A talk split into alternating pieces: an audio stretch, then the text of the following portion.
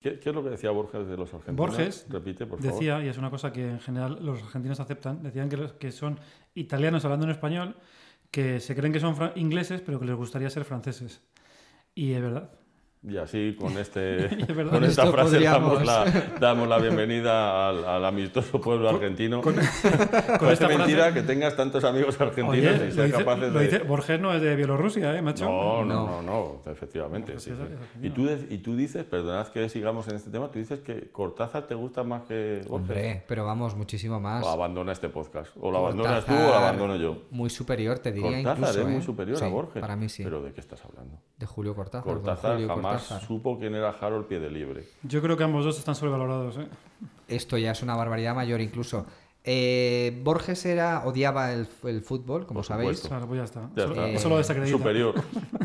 Cortázar tiene algún libro, alguna referencia buena, no sé si libro, tiene un libro que se llama Último Round, eh, evidentemente con un trasfondo boxístico. A mí Cortázar me parece el mejor con diferencia. Yo creo que Borges es uno de los mejores escritores de la literatura en español, que cosas como los casos de Isidro Parodi no han sido superados en lo que es la novela detectivesca jamás, y que crea un universo propio que es muy superior al de cualquier realismo mágico de- tan famosos como Márquez, Cortázar o similares. O Vargas Llosa, Obvio- del, que no he que leído na- del que no he leído nada, pero que sigo como Sofía Mazagatos. Eso, eso sí que es una genialidad, ¿eh? es insuperable eso. ¿eh? Ese traspiés es... eh, ¿Cómo fue? ¿Cómo fue esto? Yo no- me quedé no- en el no del sigo a Sofía candelabro. Mazagatos. Sofía Mazagatos, que es una ex eh, Miss España, a la cual yo tuve el, el honor de hacer fotos totalmente borracho, es decir, en otra historia que os contaré. Uf, eh, pensaba que era otra cosa. No, no, no, no, honor. no, no, nos Ah. contrataron para hacerle unas fotos recién, eh, recién coronada y llegamos tarde y borrachos. Evidentemente no nos volvieron a llamar. Bueno, a lo que vamos, que Sofía Mazagatos se hizo famosa porque le preguntaron sobre Vargas Llosa. Y ella respondió, le admiro mucho, le sigo mucho, aunque no he leído nada de él. Me parece muy bonito, me parece bonito. Y muy- y- bonito y muy tierno. sincero, Y honesto. Y honesto. Sí, y honesto. sí. Sí. Que ella, pues oye, porque, porque va a mentir. Es Ye- todo corazón. Llegados a este punto, bueno, eh, vamos a presentarnos. Venga. Enio Sotanaz, José Manuel Tenorio, Juan Matrueva, del fútbol también se sale, plataforma Cuonda, las mejores plataformas del ramo, ¿no? Diríamos, en alacontra.es también y, y ahí estamos, ya, para hablar un poco de fútbol y de la vida y de lo que se tercie.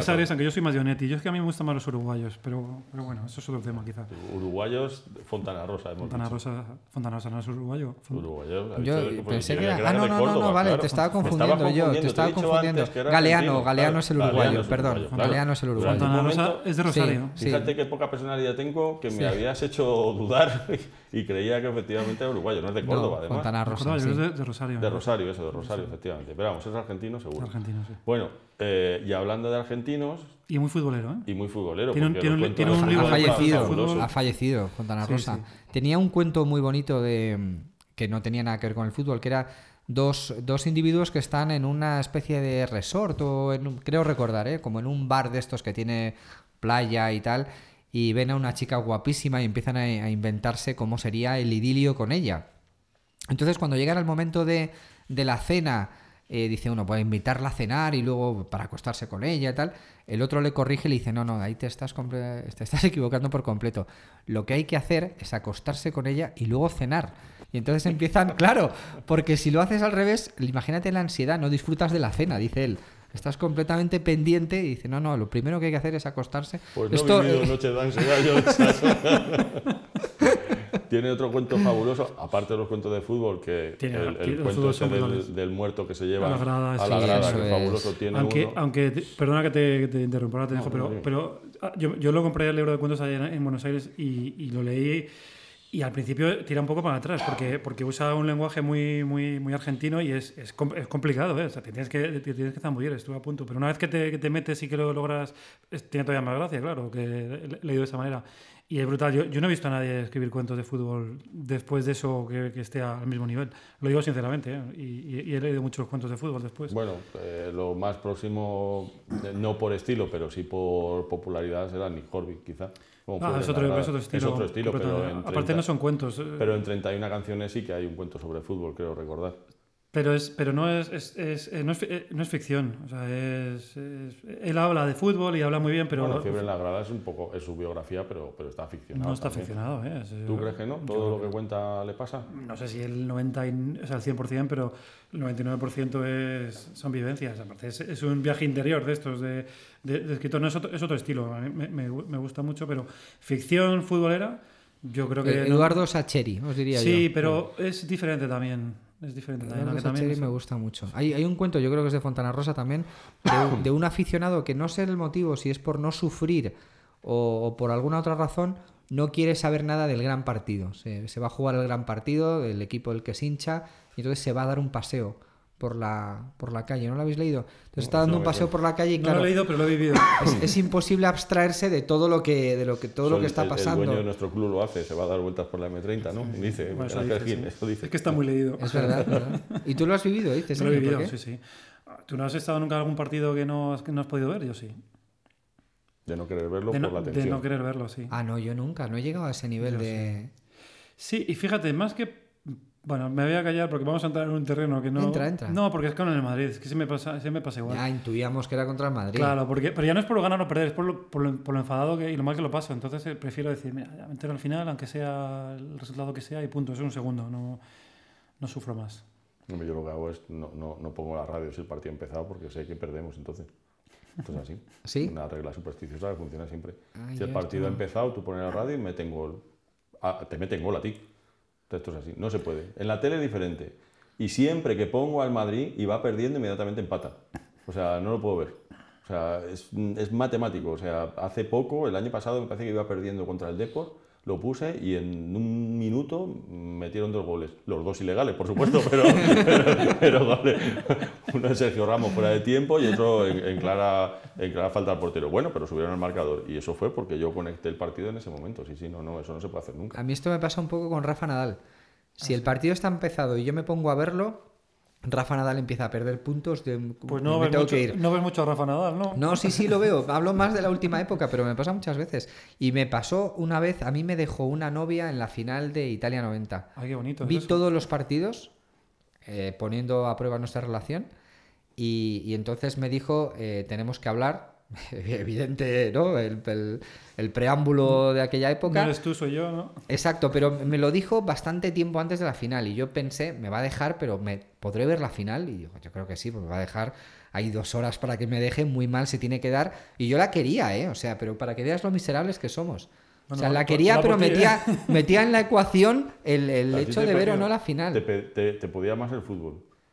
Me podía el fútbol, sí, no sé, me daba pena todo, llevábamos mucho tiempo y me gustaba mucho, pero, pero no me quería perder la final y por supuesto me la perdí.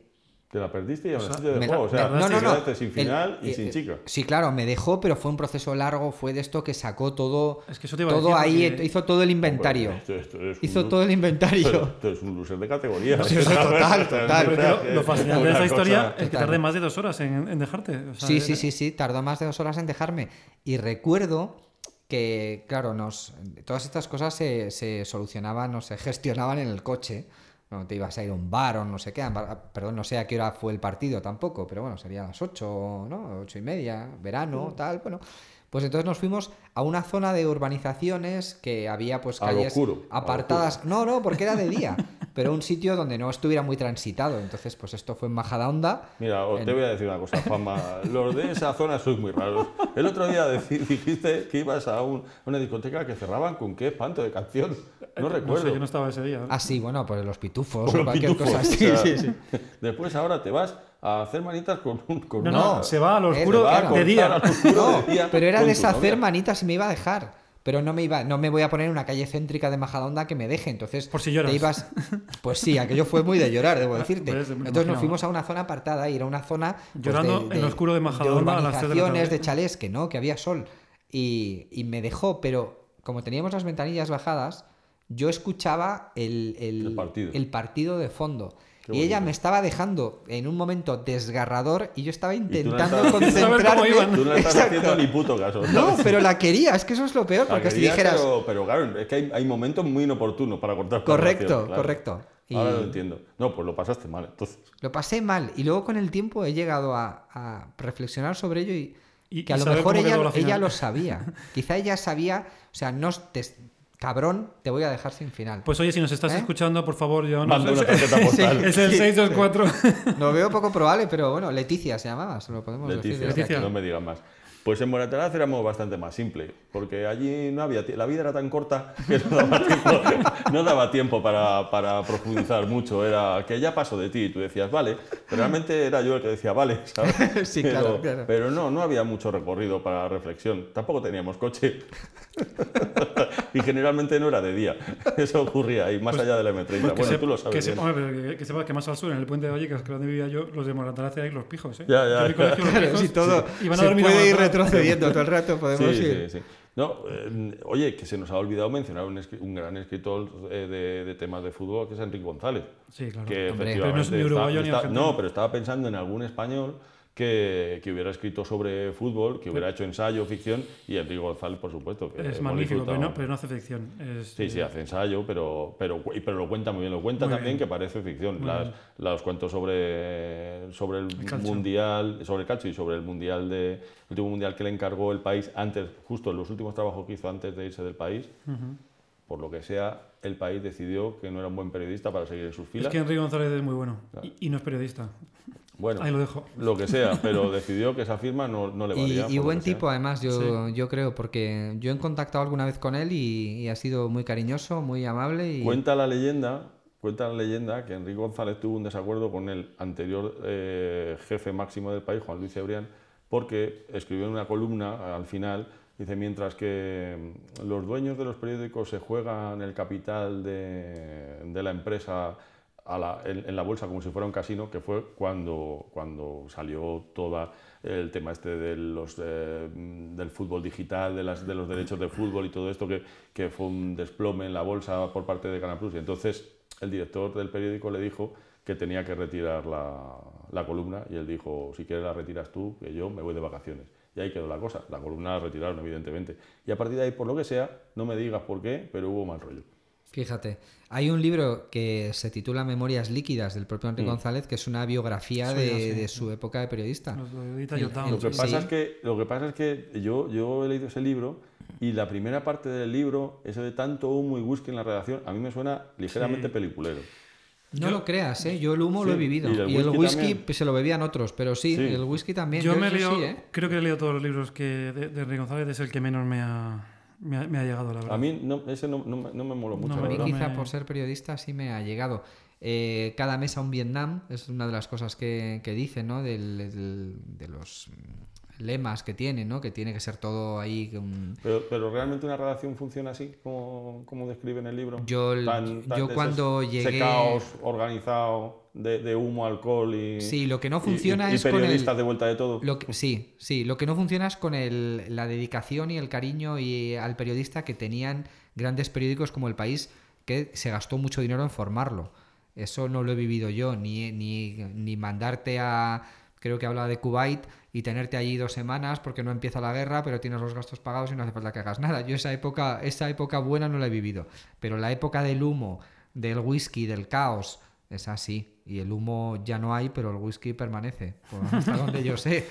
Eh, Yo- Así que Hombre, evidentemente algo ha debido de cambiar. Yo sí que no encuentro gente como Carlos Llamas, que me parecía un tipo fabuloso. Por lo menos no le conocí jamás, pero lo que transmitía al otro lado de la radio era precisamente eso: mucho humo, mucho whisky y Sí, muchas eh, vivencias y estar un poco de, de vuelta de todo. Y eso te hacía estar interesado por lo que decía ese señor, porque si no era verdad, estaba bien contado. Y a mí eso, para mí es un punto. Cuando tú al tipo que escuchas en la radio te das cuenta que sabe menos que tú de casi todo, dejas de oírlo, por lo menos en mi yo caso. voy a romper una lanza a favor de los periodistas sin que sirva de precedente. Y es que no, No puedo creerlo, un momento. No es que que paren las máquinas. Enio Sotanaz haciendo un Sí. a favor del periodismo. No, yo ¿Qué cre- diablos? Creo que no es que hayan cambiado los periodistas, ha cambiado todo. Ha cambiado todo el entorno, ha cambiado los medios que tienen, ha cambiado la forma de pensar de los dirigentes de, de multinacionales audiovisuales y ha cambiado el, el entorno en el que se mueven, ha cambiado el, el entorno que ven, el entorno que juzgan. Entonces es muy, es muy difícil sobrevivir con, con los esquemas antiguos a los días de hoy. Eso visto, visto desde fuera. desde Sí, dentro, eso sí, pero el bagaje, o sea, la, la personalidad del periodista...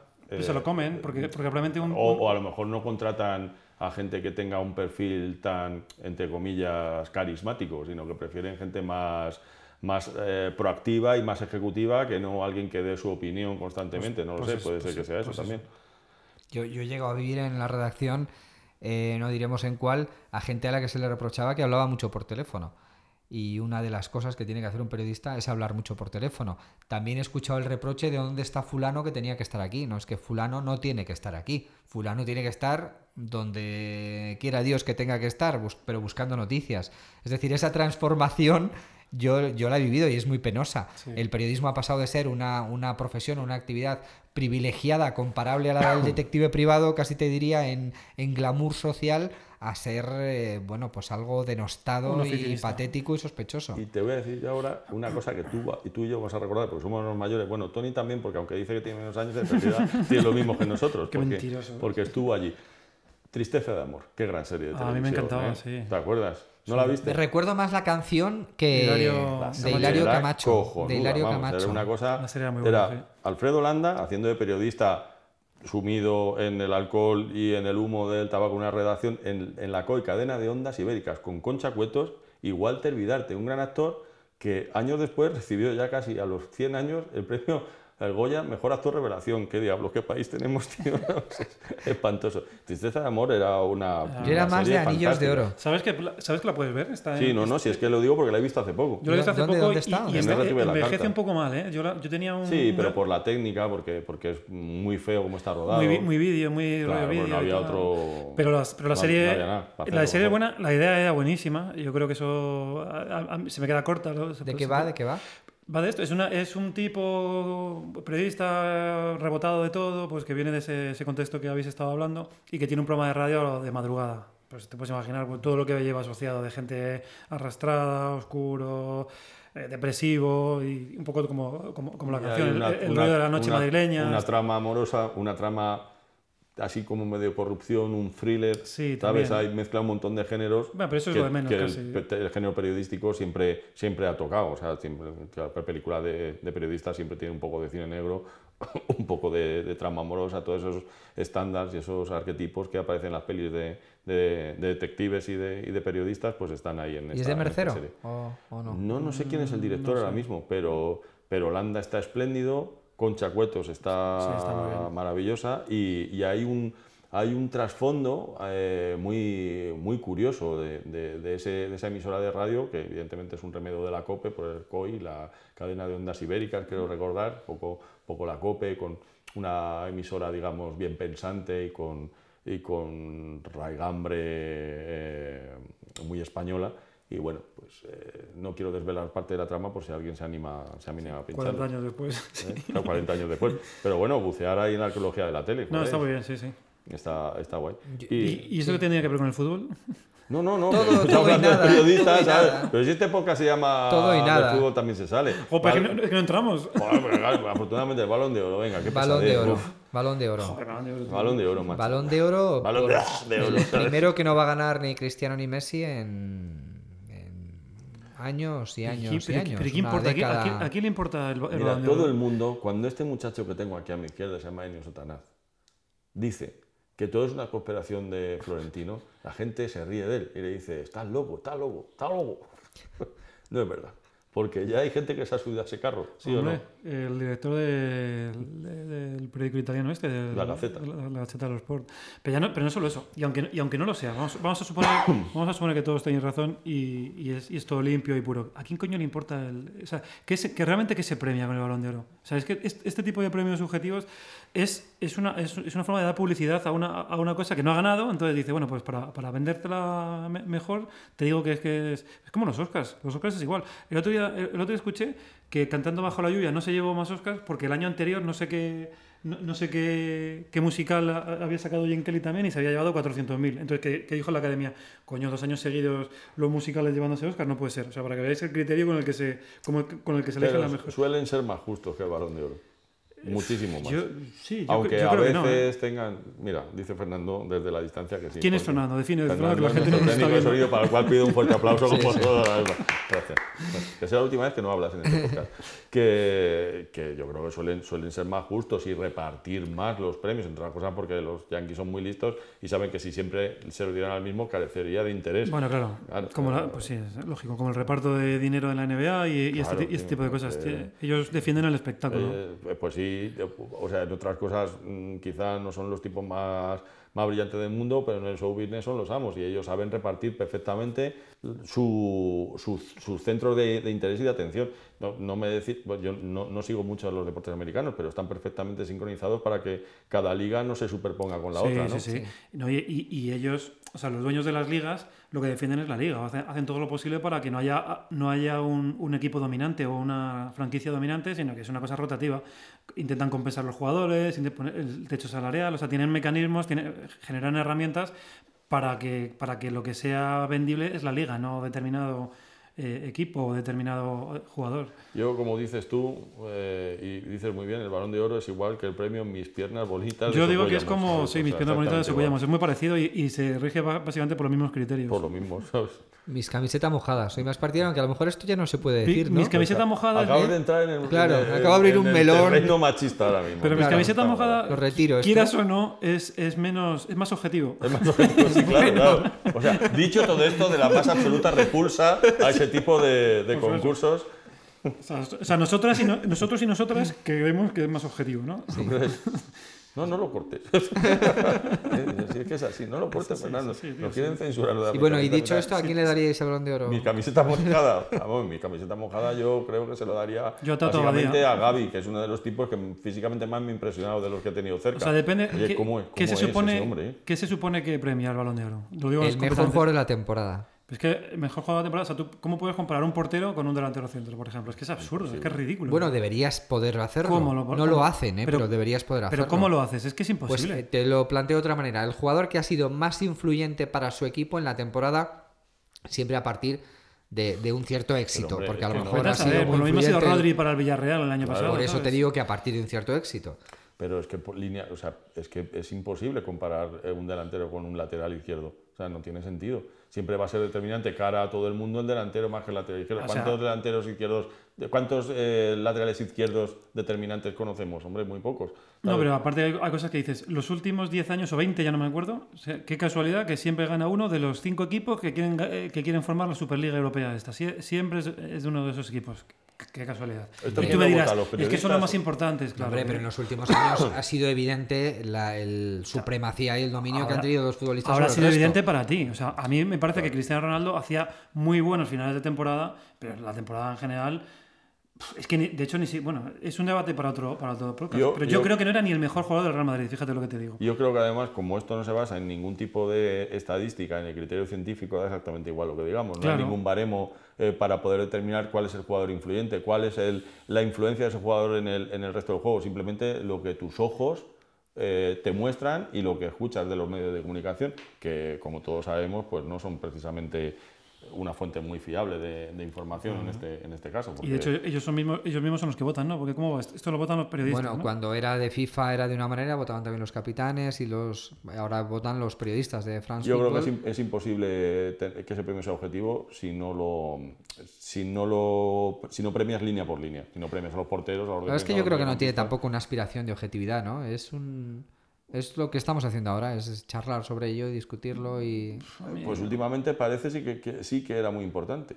Pero porque yo creo que la gente que se lo toma tan en serio no está muy bien de la A cabeza. ver, Pues si- yo creo que hay mucha gente que se lo toma Ya. en Claro, serio. si se toman no, la- no los ciudad- no, no precisamente el público, sino los medios que tienen que hablar de algo. Y yo he oído horas, bueno, he oído no, porque no me paro a... Pero sé que ha habido horas y horas y horas de debate en, en múltiples televisiones, eh, periódicos y medios de comunicación hablando de, de si era más justo que mm, Messi o, o Cristiano se tuviera el balón de oro. Me parece absurdo, una discusión bizantina, no lleva a ningún Totalmente sitio. o sea, Pero sin embargo a los atléticos os molesta que no lo gane Griezmann. A mí me No, no, a mí igual, lo que me molesta no, es que no. se hable de esto, a mí me da igual. Te lo digo no, honestamente, me da igual. O sea, yo no... Te lo digo sinceramente, no me, o sea, que Griezmann gane el balón de oro me preocupa lo mismo que el próximo partido de la selección española. Es decir, nada, absolutamente nada. O sea, no puede haber dos temas que me preocupen menos, de verdad. O sea, no puede aburrir, lo vuelvo a repetir, no puede aburrirme más la selección española. O sea, es una cosa tremenda. O sea, es un antídoto contra el insomnio. No te pones Pero bueno, ahí- lo viviste cuando ganamos el Mundial, ya, ¿no? ya lo hablamos eso en su Sí. momento, claro, pero después, o sea, Es un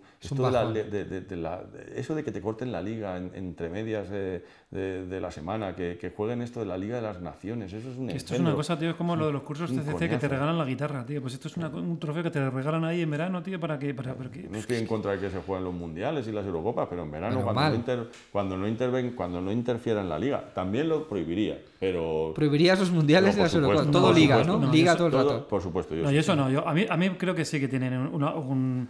Dentro del mundo del fútbol, los mundiales, las Eurocopas tienen una, una, función importante y muy, muy, emo- muy emocionante. O sea, tú lo puedes vivir más o menos, pero hay otros, otros sitios donde se vive y yo creo que, sí- que tiene y, ha tenido un papel relevante a lo largo de la historia del fútbol. A mí lo que me parece ridículo es parar las ligas en noviembre para jugar contra Malta o contra San Marino o contra quien sea. Te quiero decir, es que el otro día estaba, no sé contra quién estaban jugando, es que me daba absolutamente igual. Lo que me preocupaba era que se lesionase alguno, como, como le ha pasado, por ejemplo, aquí en al, al Paris Saint Germain. Aquí ha habido uno que se le ha lesionado un par de, jugadores, o al Arsenal, no, no recuerdo, que dices, joder, ¿sabes? Para, jugar un partido amistoso que no, que no va a ningún sitio. Yo creo que es, es, la- es matar a la gallina de, los huevos de oro. Al final lo, van a romper. O sea, me, parece mucho más sensato hacer un calendario racional, es decir, que se juegue la liga, probablemente con menos partidos, con menos equipos, como, como sea, y, reservar un espacio en verano para, la- para las elecciones, quizá todos los años, que se juegue la liga esta, en- pero que de una forma un poco más racional. Es que, aparte que es una dictadura, ¿eh? porque quien está pagando a los jugadores son los clubes. O sea, lo que pasa es que como todo eso está en poder de la FIFA y de la UEFA, obliga a los, a, los, a los clubes a ceder jugadores gratis, porque dicen, no, es que tiene, no, tenemos un seguro, un seguro macho, o sea, se- Messi se lesiona con Argentina y, y se queda sin jugar seis meses y ni seguro ni, ni- no, hay, no hay seguro que pague el roto que le hace al, al- Todo- al- al Barcelona. hay que quitarlo eso, hay que quitarlo. Has dicho Malta, 35 años del 12-1 a Malta el próximo 21 de diciembre. ¿Dónde estabais? Yo en casa, en casa escuchando, sí, sí, sí, España. ¡Señor! El gallo ese mítico. ¿Cómo se llama el locutor de este mítico? José José Ángel de la Casa. José. Ángel de la casa, ¿sabes? Que, que dio ese, ese pedazo de gallo mítico Ma- cuando metió. el- maravilloso. ¿Lo Yo- visteis? ¿Lo visteis? Sí, los yo dos? Sí, creo sí, que sí. en la primera parte, cuando íbamos 3-1 o una cosa así. Nos marcan un gol, de hecho, en la primera gol. parte. Yo recuerdo el gol que le meten a Bullo. A Bullo, que hay, A que- Bullo. hay- hay que remarcarlo. Claro, a Bullo, Un saludo a Bullo. Que, yo, yo pensaba que era, que era imposible, que aquello era. Bueno, dicen, dicen los malteses que como aquel gallego que le echaron droga en el colacao también, ¿sabes? Que no, no, ha ocurrido el rumor de que, de que en el intermedio bebieron agua con algún tipo de calmante o relajante muscular que hizo que no, que no dieran de sí. Yo estoy convencido que algo raro hubo, ¿sabes? Aunque, aunque solamente fuera un estado de, de, de- Yo no lo de sé, no lo catalepsia sé. mental por Yo, parte de yo los yo malteses. creo que no. Yo creo que esas cosas tan exageradas son verdad, porque si fuese si, estuviese amañado lo, lo hubiesen hecho de una manera un poquito menos, menos, menos escandalosa. Entonces yo, yo eso es lo que me invita a pensar que, que es verdad. Yo lo vi con mi, yo lo vi con mi padre, estábamos en casa, me acuerdo perfectamente. Es de estas cosas que todo el mundo se acuerda exactamente dónde, estaba y qué estaba haciendo. Sí, sí. Sí, de eso y 23 es que todo el mundo se acuerda. Yo estaba solo en casa, que es uno de los mayores placeres del mundo ver un partido solo, no sé dónde estaría mi familia, y, y una emoción absoluta. Lo pasé, pero en grande, me pareció brutal, brutal. Además recuerdo entrevistando, no sé si lo recuerdo o lo he visto posteriormente, Azuara entrevistaba a Miguel Muñoz en el, en el verdad, descanso. Azuara. Y Miguel Muñoz, bueno, pues está muy difícil, no nos vamos a rendir, Sí, pero sí, bueno, claro, está muy difícil. Y España elimina eh, con esa goleada a la Holanda de, de Gullit. Sí. Era a ver quién pasaba de, a la Holanda de, de Gullit. Hablando de Holanda, Sí. he visto en internet hace poco, eh, yo entro muy poco en Facebook, pero a veces entro y estoy durante un rato ahí viendo la cantidad de notificaciones que tengo, porque ya os digo que no entro casi nunca. Pues había un vídeo de la Holanda de Rinus Michel, defendiendo, ¿lo has visto? Maravilloso. Es una cosa brutal. O sea, Maravilloso. siete tíos como alimañas, Pero feroces, ¿eh? pero feroces a por el balón. Sí. Pero era, Pero era de ¿cómo- locos eso. ¿Cómo Sí. osas decir que defender es una cosa bonita? Por Dios, o sea, eso es, eh, sí, sí. O- o- o- que estamos en el mundo en el que si lo que tipo- si es la soy- posesión y, soy un- y sacar los corners en corto. ¿no? Soy un tipo que prohibiría los mundiales. ¿Qué esperas de mí? Soy un ser miserable. O sea, como- pues eso. No, pero es espectacular, ¿eh? No, no, Porque además lo hacen como a- al grito de alguien y es sin control. O sea, les da igual la zona del campo. al que lleva el balón. Sí, o sea, sí, sí, de sí, dejar ahí corriendo porque cree que le van a zumbar. Es impresionante. Y yo hay, no eh, yo creo que en ese mismo vídeo se ve, no sé cuál es el rival, que hay uno que llega a regatearse a dos y todavía queda así como en una zona Sí, despejada, lo matan, pero luego ya se cae. lo matan. Será lo más parecido a Lo los, indios, a los indios de la isla Sentinel, esa que Sí, se sí, cargan sí, a, quien, a quien pone un pie en el. Ah, bueno, sí, que sabes que ha ha desaparecido el, el último misionero que ha, que ha No, ido coño, por le ha desaparecido, que se lo han apiolado. Se- se la- Se lo han apiolado. Bueno, no he encontrado el cadáver, pero No, se ¿De la han dónde yo? zampado. Esto no sé qué Eh, hay una isla en, en el Índico, una isla india, que es el Ah, único sí. sitio que queda del mundo donde todavía es, hay, queda una tribu virgen que no, se- no ha tenido contacto con, con el resto porque son muy violentos. Entonces todo el que va por allí lo- se, lo, se lo cepillan. Entonces el gobierno indio pues, les ha permitido vivir, a- vi- vi- vivir al margen no- y están protegidos. Están protegidos porque cualquier occidental que llegue puede transmitirle una enfermedad y cargarse a la isla entera. No tienen defensas biológicas para las enfermedades occidentales. Y además porque en el siglo XIX llegaron unos tipos ingleses allí, empezaron a comerciar con ellos y lo primero que hicieron fue llevarse a las mujeres y a los niños. Entonces dijeron, hostia, todo lo que viene aquí son unos cabrones, hay que acabar con ellos. Y desde entonces ha pasado el rumor de padres a hijos y a tipo que ponen el pie en esa playa se lo, se lo Pero se lo son ventila. caníbales, no, no son. No se sabe No lo, se que, sabe, lo que es que son. no son unos tipos que no, no están dispuestos a que pases a, a- Este, a lo visto, vacaciones allí. este tenía la misión de evangelizar, porque era, era, era, cristiano, creo, y que entonces quería, quería evangelizar el último reducto de la tierra. Entonces él fue allí con regalos y, y según piso, por lo visto, le tiraron tres flechas Y fuera, y le clavaron la flecha en el Nuevo Testamento y tal, y salió huyendo. Decía, Muy- no, lo- no lo puedo entender. Muy, muy, Muy orgullo- ¿no? muy, muy orgullosos de esa gente, de verdad. o sea, más lanzazos harían falta. Con Bueno, esto- cualquier día te hacen un reality allí, te llevan a Paco Clavel, a Aramis Fuster y con los indígenas y... Paco Clavel, que es el invitado estrella de las jornadas culturales rojo y blanco, yo Mira, no sé lo que va mira, a pasar. No sé mira. lo que va a pasar allí. Muchas ¿sabes? ganas de, de asistir, de camu- ca- camuflaje voy a ir yo, pero... Tú sabes que la última vez casi sales como, como, como un cerdillo de esos atravesado por un palo, casi te comemos, ¿no? Los del Atleti. Pero no pasa nada porque ya he dejado caer el rumor que tú en el fondo eres del Atleti. Bueno, en el fondo y en la superficie. Juan Matrueva, sal del armario ya. Este podcast está hecho única y exclusivamente para que salgas del armario y reconozcas que eres del Atleti. Termina en el último episodio En saliendo el yo del último armario. episodio ¿no? sale Juan Matrueva con una camiseta del Atleti. Oye, una pregunta, ese vídeo de, de, de Holanda defendiendo, ¿es- ¿eso quién, lo, quién, quién osa colgar eso en, en Facebook y que No no, y que no lo maten? No, es extranjero seguro. Yo lo he visto en Twitter y de hecho se ha hecho eco hoy el marca. No, o sea, ha debido tener no, tanta No repercusión. me lo puedo creer. ¿Y qué? Pero para, para denigrarlo, claro. No, no, no, no, en absoluto, porque es que es digno de Es verse, ¿eh? O sea, es una Es cosa. una cosa que no- Son unos Yo tipos, sí, que. No había visto una cosa igual nunca. No recordaba, sí. Además, ese No tamaño, que era un, eran jugadores grandes y corriendo como, como descosidos a por el que tiene el balón. Coño, que es que una acojonan, presión. es que sí, sí, sí. es que te vienen siete, siete tíos corriendo a quitarte el balón y te, te dan Está todo mucho miedo. inventado. Es ¿eh? que Holanda mola mucho. ¿eh? O sea, Holanda ha, te- ha tenido fases en. Bueno, desde los años 70, yo creo que la selección holandesa es, es una selección a tener muy en cuenta. A mí, yo soy muy fan. Pues nada, si os parece, lo dejamos aquí, en Holanda, en todo lo alto.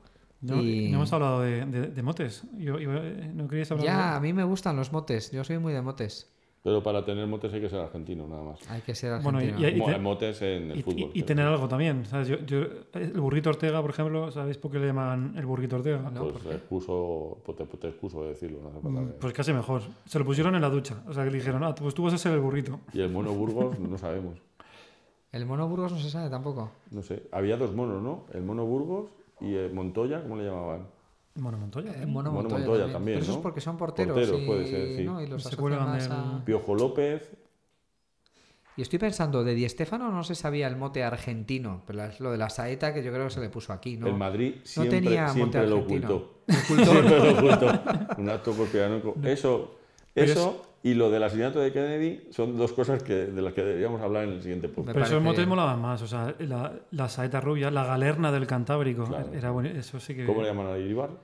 El chopo Iribar. El Chopo. El Iribar, Chopo. sí, sí. Eran mucho más bonitos y mucho, Mucho más literarios, ¿sabes? Sí. Claro, el piojo, la morsa, el bacalao. en fin. Esto hizo- puso mucho sector del mar, os acordáis. Sí, Héctor Mar. El, el hombre del gol. El Puma Bueno, Santillana. Bueno, y después, más, en la Tomar más riñones reciente- con los riñones bien puestos, decía. Más reciente, el, el hombre este que se murió, que narraba el baloncesto, no me acuerdo. Andrés Montes. Andrés ¿no? Montes. Andrés Montes sí que, sí que ponía motes a todos y cada uno de los jugadores de, de baloncesto, ¿no? Sí, sí, correcto. Fernando sabe mucho de eso. Fernando sabe. Fernando, que nos está diciendo que, que nos callemos ya, Sí. sabe mucho de esto. Sí. Pero hay que, esto tiene que morir así, quitando el volumen poco a poco, ¿no? Y- Sí, pero llegará un momento que habrá que parar. que yo tengo una reunión. Despídete, Juanma. Vamos, pues nada, que nos vemos la próxima semana.